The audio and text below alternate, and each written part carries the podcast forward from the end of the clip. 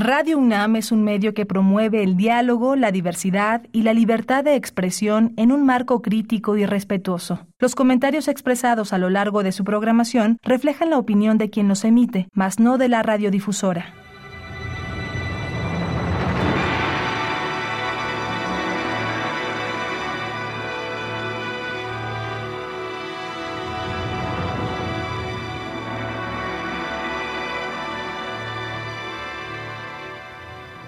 Radio Universidad Nacional Autónoma de México presenta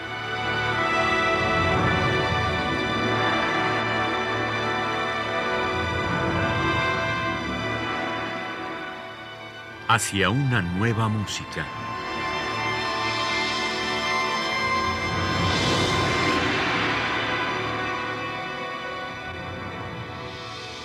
Programa a cargo de Ana Lara.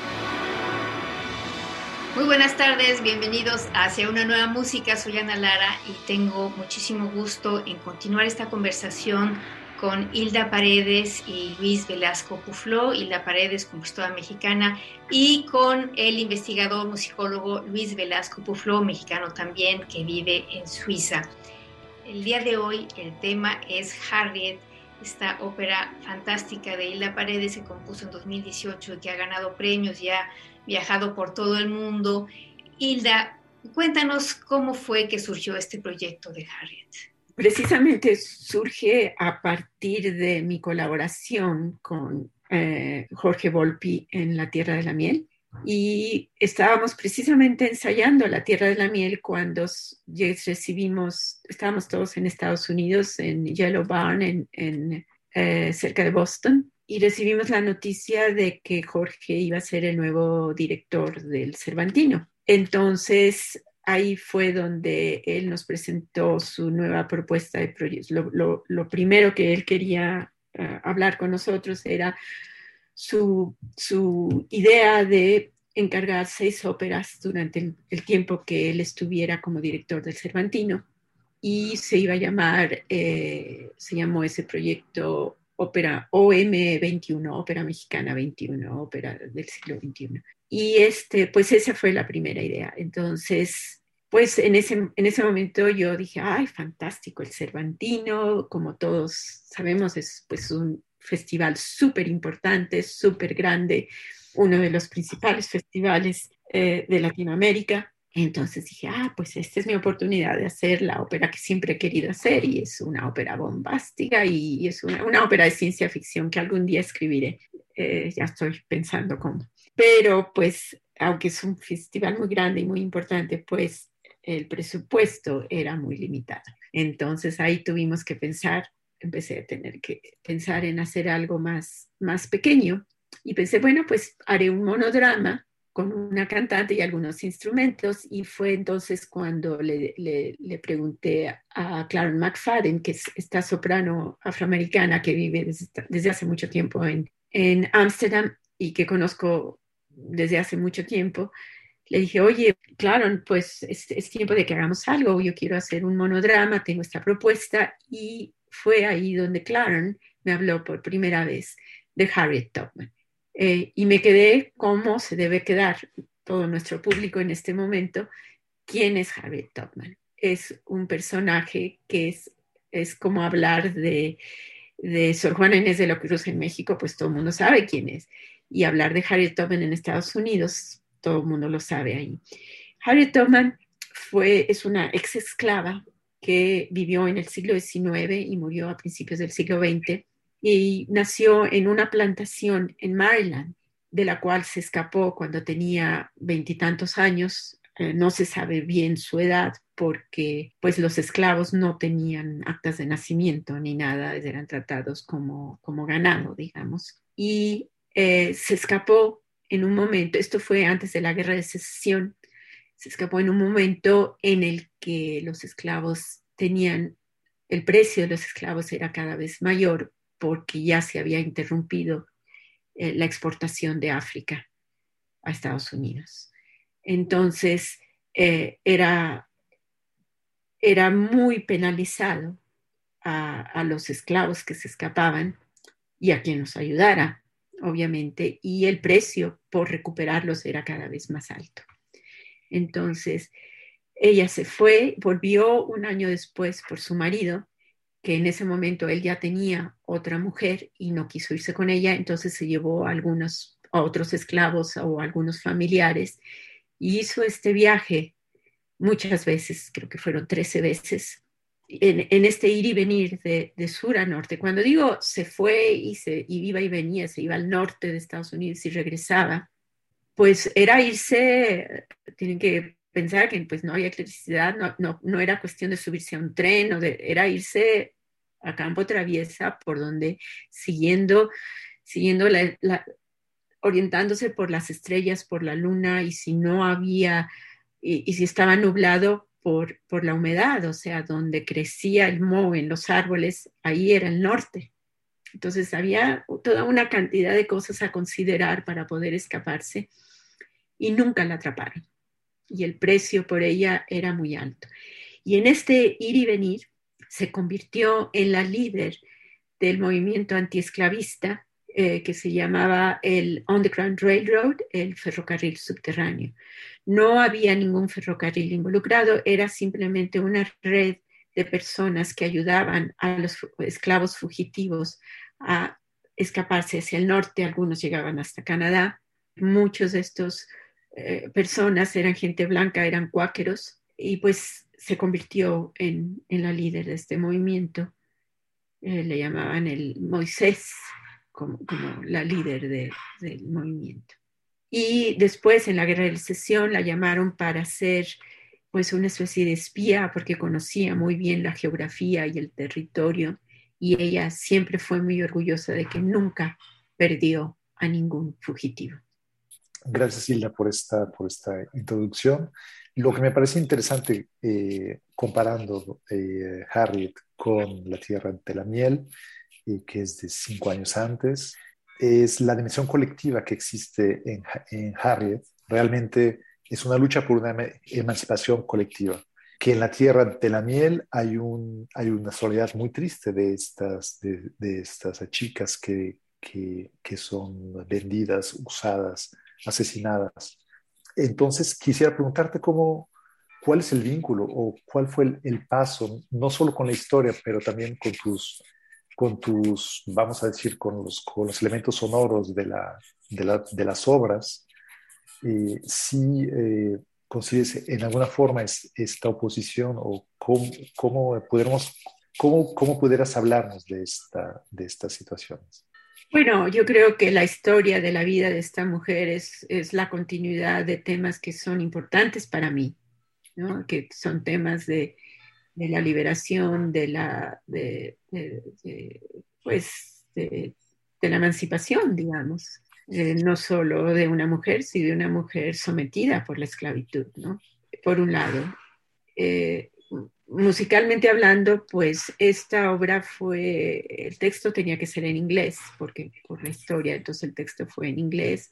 Trabajé en principio con, con Mayra Santos Febres, que es eh, puertorriqueña y que ha hecho un, estudio exhaustivo en todo lo que es la historia de la esclavitud en Norteamérica y pues conocía muy bien la vida de Harriet Tubman.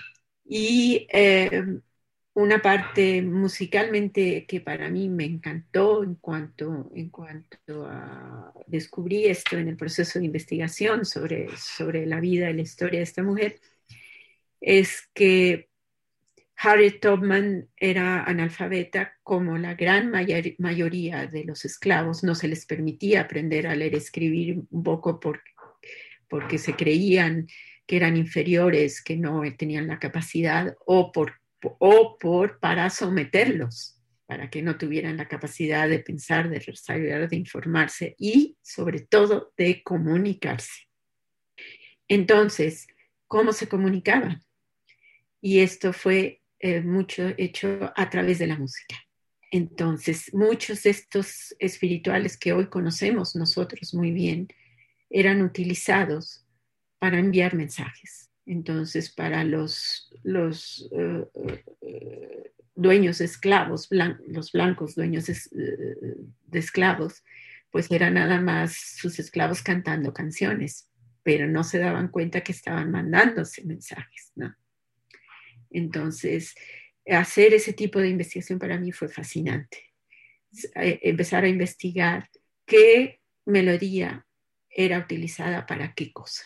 Y esto es lo que aparece en el segundo acto de la ópera. Cuando todo el primer acto es sobre, sobre la vida, la vida de ella desde niña, que a los cinco años la emplearon como nana de un bebé, o sea, a los cinco años, ¿no? Otra bebé. Otra bebé, ¿no? Cuatro o cinco años tendría eh, eh, esta niña, no se sabe bien, pero era, era muy pequeñita, ¿no? Y como a los catorce eh, no se sabe si trató de proteger a otro esclavo o si se atravesó en el momento en que el capataz lanzaba una piedra y le golpeó en la cabeza.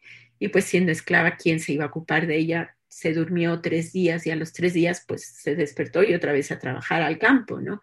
Y esto le ocasionó durante toda su vida eh, ataques de necralepsia, ¿no? Que es esta enfermedad que te, te duermes. Y eso era peligrosísimo siendo fugitiva y liderando a todas estas gentes, ¿no?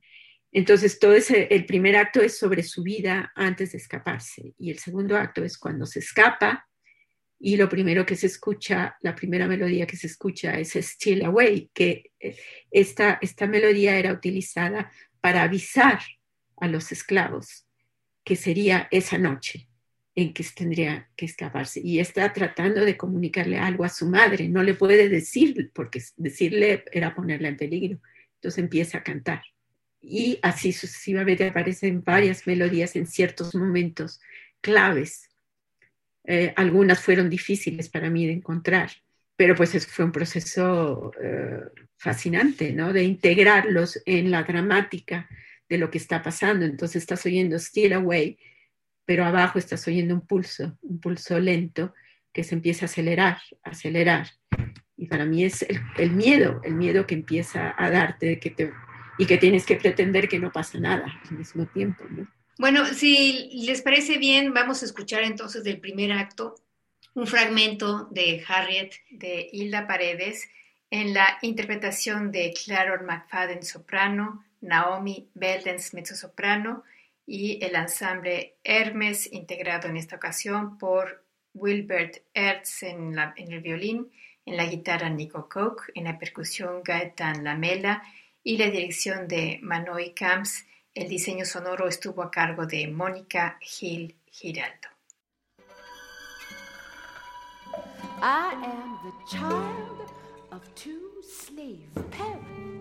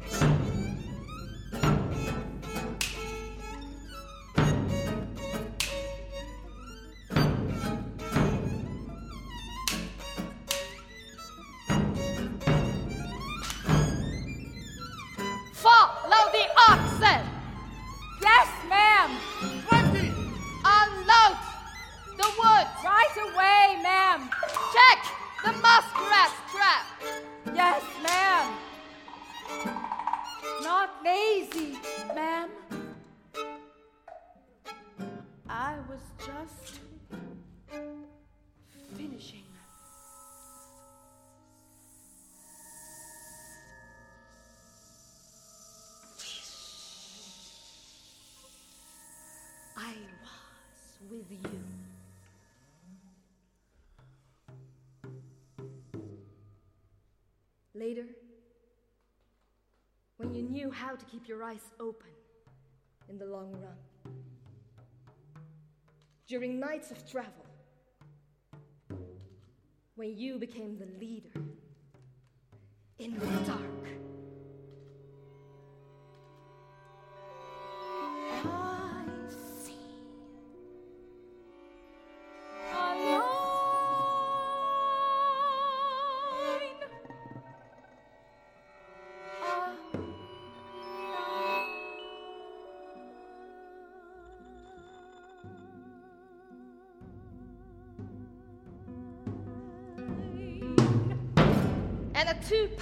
Pound flying across a dry goods store.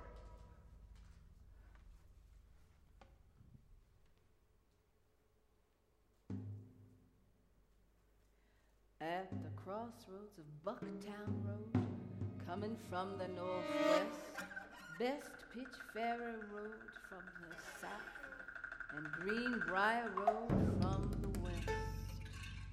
It was a time of breaking flax in the fall. Busy time in the farms. There was a slave, a field hand, owned by another family. He'd left the fields without permission. His overseer was furious, demanded that I help him. I wouldn't. I was standing there. The boy started to run off. The man grabbed a two pound weight.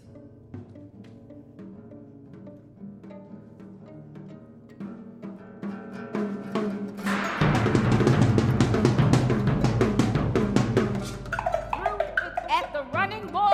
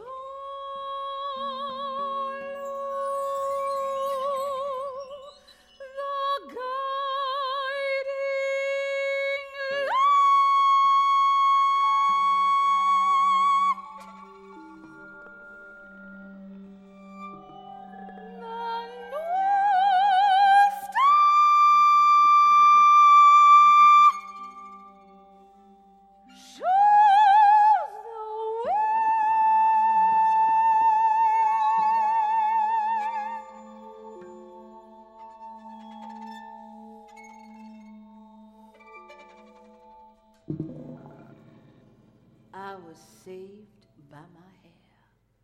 It had never been combed. I used to wipe the grease off my fingers on my hair. It stood out like a bushel basket.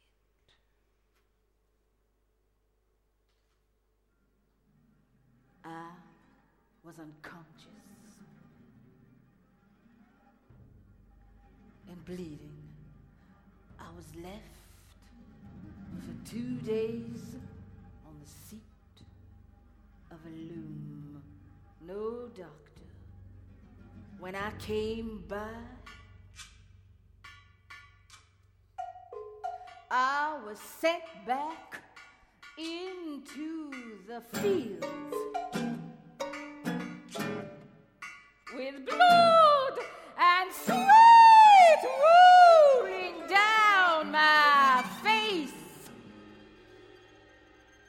until I couldn't see.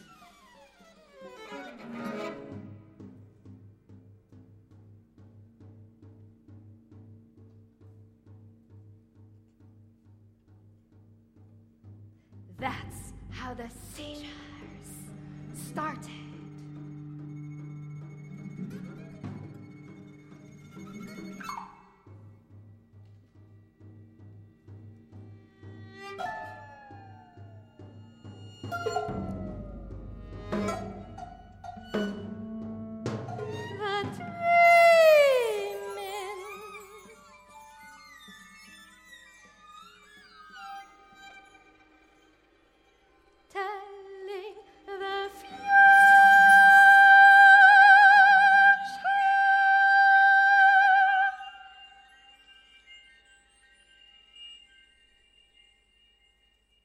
Said they wouldn't give a sixpence for me. From Christmas till March, I worked as I could and prayed all the night long for old master.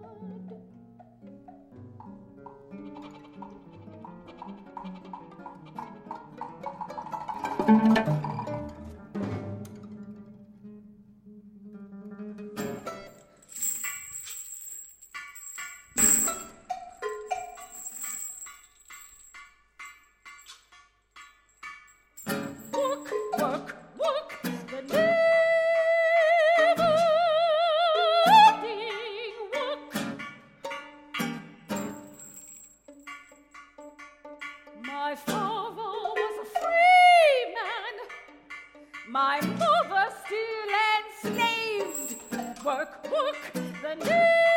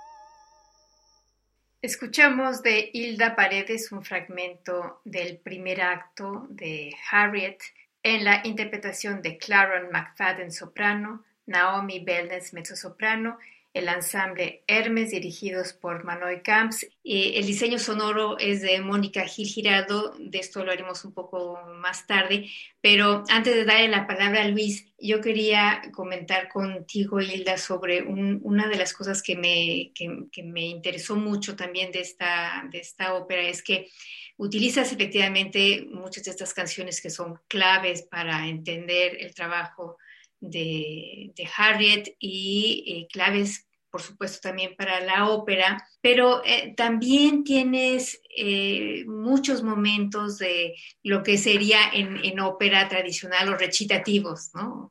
que naturalmente te da a ti el juego de, del tiempo real y el tiempo expandido del canto.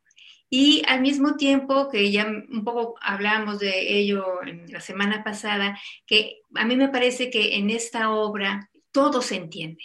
Se entiende naturalmente las partes habladas, pero toda, toda la parte cantada también es totalmente legible. ¿Cómo trabajaste esto para que, para que resultara así? Que es, es muy raro en ópera que uno entienda todo. Bueno, estaba yo también con, con varias cosas a considerar porque eh, el, equipo de producción, esta fue una producción de Music Theatre Transparent, que están basados en Amberes, en Bélgica, les preocupaba mucho que los públicos para donde querían llevar la obra no supieran quién era Harriet Tubman, querían eh, incluir mucha información y esto, esto eh, fue una, uno de los retos para mí, porque para mí trabajar en ópera, eh, el problema muchas veces es tener demasiado texto. De hecho, tenía yo demasiadísimo texto, ¿no? Y esto, esto tú sabes, Ana, como compositora, pues no, no necesitamos mucho texto. Tú puedes hacer Eh, este, pues ve todo lo que se tira este, Wagner, el principio del oro del ring, nada más para describir el río, ¿no? ¿no? Entonces, tú con una palabra, tú puedes hacer muchas cosas, ¿no? Entonces, el gran reto fue eh, destilar, el gran reto eh, fue también darle forma, una forma dramática, porque si bien eh, Mayra sabe muchísimo de la historia de Harriet y de la historia de la esclavitud, no tenía mucha experiencia de trabajar en ópera, entonces había que dar una forma dramática y ahí fue donde tuvimos que eh, encontrar la intervención de, otra persona que nos ayudara a, articular esto y de, todo eso yo tuve también que hacer una síntesis a la hora de, empezar a trabajar la música, porque si no me hubiera quedado una cosa como de cinco horas y con los recursos que tenía pues no, no era posible, ¿no? Entonces, eh, se trata un poco de destilar la esencia ¿no? de los textos y al mismo tiempo tratar de incluir cierta información y pues en ese sentido sí las óperas tradicionales clásicas, los recitativos y todo eso te ayudan a darte el pie para proveer de información narrativa, ¿no? Todo el principio cuando ella habla de dónde nació y todo esto, ¿no? Sin embargo, creo que la voz tiene muchas más posibilidades que el simple recitativo o el canto, ¿no?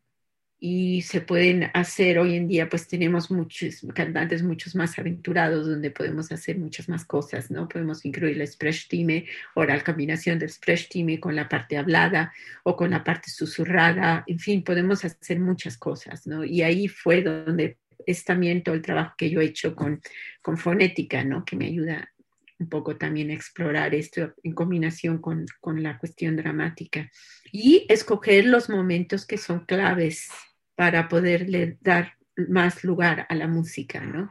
Este, como son, como es el momento en que le, le avientan la piedra a ella y le, da, le, le golpea la cabeza, ¿no? Y ahí también viene una desintegración del lenguaje también, ¿no? Porque pierde la conciencia y todo esto, ¿no? Y pues la percusión eh, ahí también ayuda, también la fonética está a veces muy ligada a la instrumentación y al tratamiento instrumental en este caso, ¿no? Y con los medios electrónicos pues puedes expander mucho este, este tipo de posibilidades, ¿no? No sé si contesté a tu pregunta. Sí, sí, sí, y efectivamente con lo, porque es un, ensamble muy pequeño, violín, guitarra y percusión, y lo que le da la espacialidad es la electrónica. Espacialidad no solamente en el sentido literal, sino que, le da una profundidad a la música eh, muy notable, además se nota que está trabajado con muchísimo, muchísimo cuidado. Eh, yo, yo lo, vi la ópera en, el teatro, pero ahora que lo estaba escuchando eh, con los audífonos, obviamente la sensación es mucho más evidente, ¿no? Con todo este sonido que realmente surge de, los instrumentos que estamos viendo, pero se va mucho más lejos y nos, y nos rodea. Cuéntanos un poco de este trabajo que hiciste con, con Mónica Gil.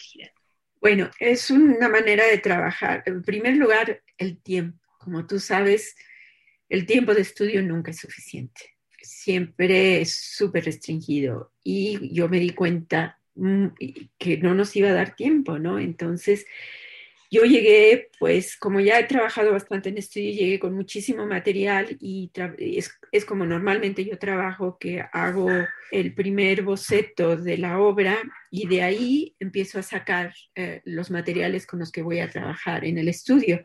Entonces grabé mucho de este material con los instrumentistas y llegué con muchísimo material sampleado y fue con esto con lo que trabajé.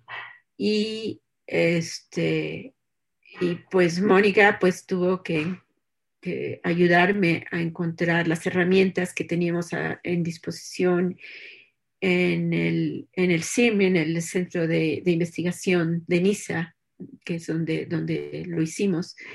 Eh, entonces, eh, el Centro eh, de Investigación de, de, Música Electrónica en NISA y con las herramientas que, que, teníamos ahí fue que pudimos explorar y elaborar. Después sí, como era poco el tiempo, sí tuve que yo trabajar yo con, con lo que yo tenía en mi computadora, seguir trabajando este material, porque teníamos el tiempo encima.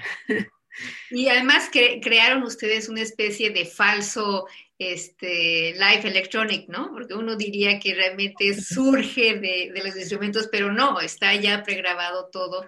Este, realmente es un trabajo fantástico. Son ficheros, son ficheros, ¿no? Entonces sí hay un cierto margen de, de live en el sentido de que el violinista, el guitarrista, el director y Mónica eran las cuatro personas que disparaban estos, este material. Entonces sí hay una cierta, porque si no estás hora y media midiendo el tiempo y eso es, eso es, eso es demasiado, ¿no? Bueno, les propongo que escuchemos otros fragmentos de Harriet. Vamos a escuchar del segundo acto las escenas 1 y 5, el acto 4, un pequeño fragmento y también un fragmento del epílogo la obra es Harriet de Hilda Paredes en la interpretación de Claron McFadden soprano, Naomi Beldens mezzo-soprano, el ensamble Hermes con Wilbert Arts en el violín, en la guitarra Nico Coke, en la percusión Gaetan Lamela, en la dirección Manoy Camps y en el diseño sonoro Mónica Gil Giraldo. One way of surviving is to hide.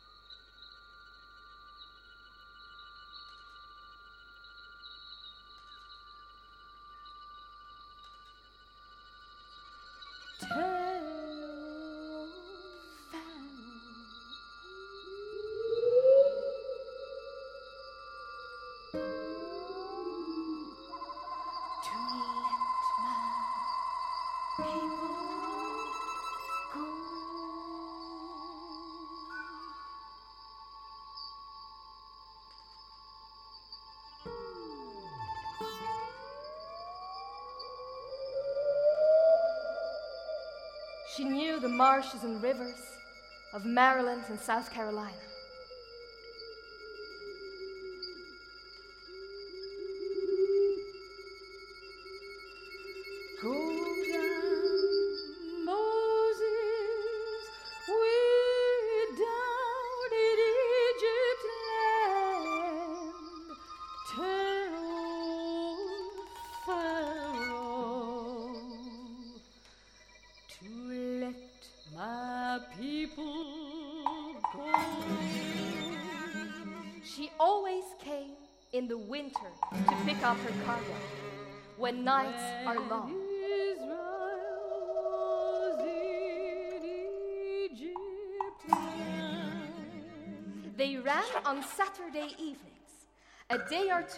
in advance along the Liberty Lines. Newspapers printed runaway notices only on Monday morning.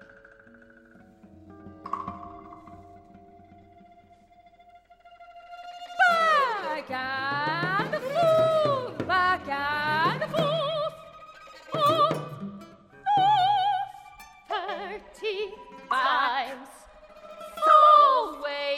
foot over the Back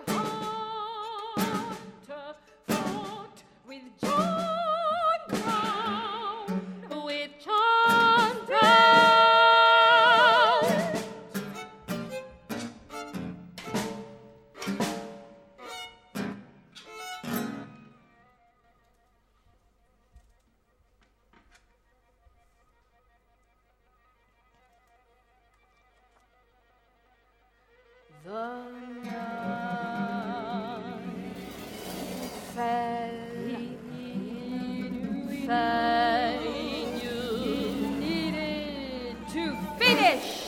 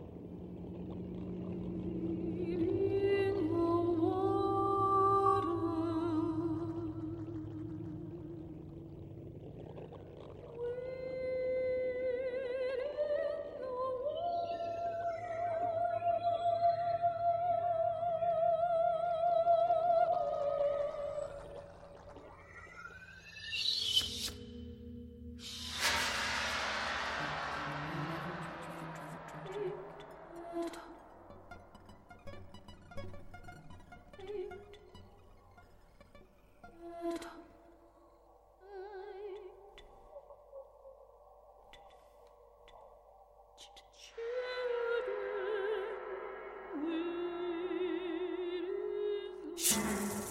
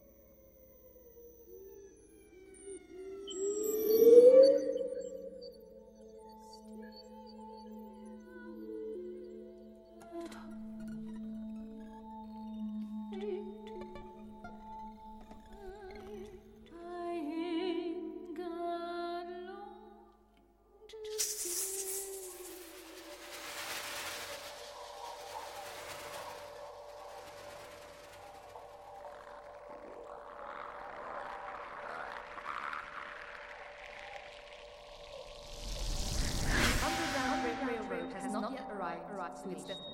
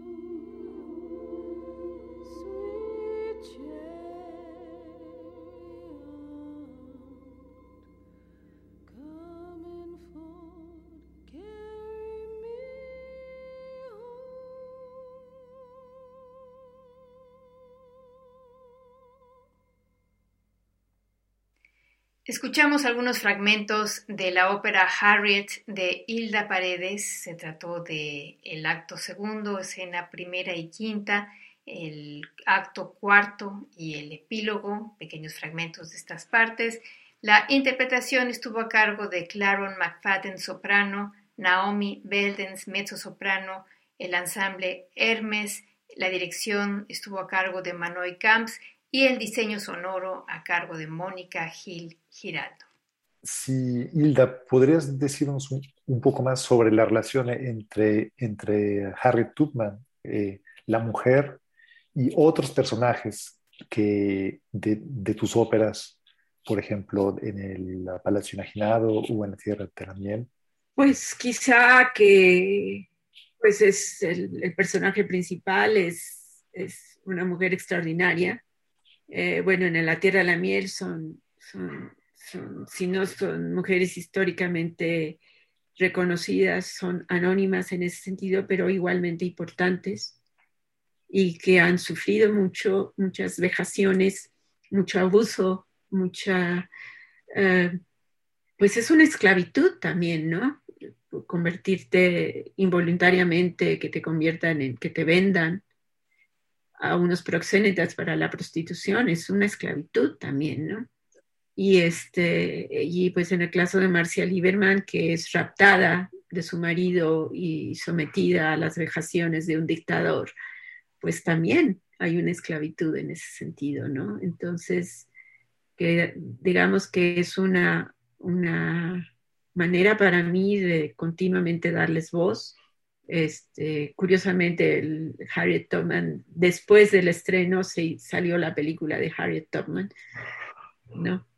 Pero, pero pues ha habido, yo creo que muchas Harriet Tubmans en la historia de la humanidad, muchas veces que no, que no conocemos, ¿no? Entonces hay, son, son arquetipos, son arquetipos femeninos. Algo que no mencioné es el rol que, que tan, tan versátil que juega en, el, en Harriet Tubman, en, en, el Harriet, en mi ópera, el papel de que, que canta Naomi, Naomi Beldens, que es el, papel fundamental de Alice. Alice era una sobrina nieta o sobrina nieta adoptada de Harriet Tubman, no sabemos, eh, porque Harriet, y esto lo se escucha en el tercer acto, ella vuelve una última vez al sur, una vez que ya tiene una casa donde vivir en el estado de Nueva York, vuelve al sur y vuelve y regresa con una niña de ocho años. Y esto es ocho años después de que se escapó por primera vez. Entonces no se sabe si esta niña, que se llamaba Margaret, era hija de ella y, era una, niña de raza mixta y que si, fue producto de una violación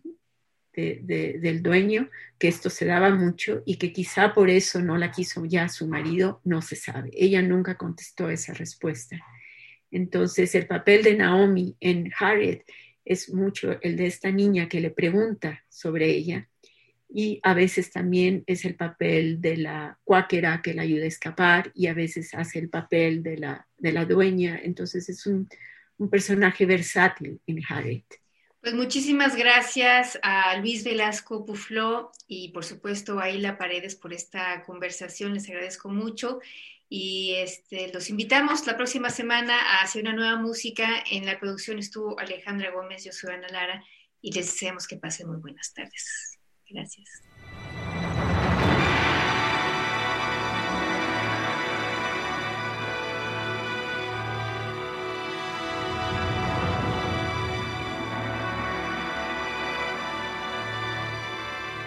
Radio Universidad Nacional Autónoma de México presentó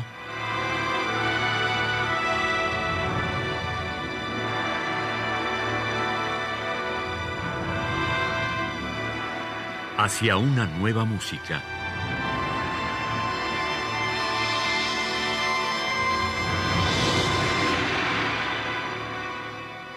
Programa a cargo de Ana Lara. Radio UNAM. Experiencia sonora.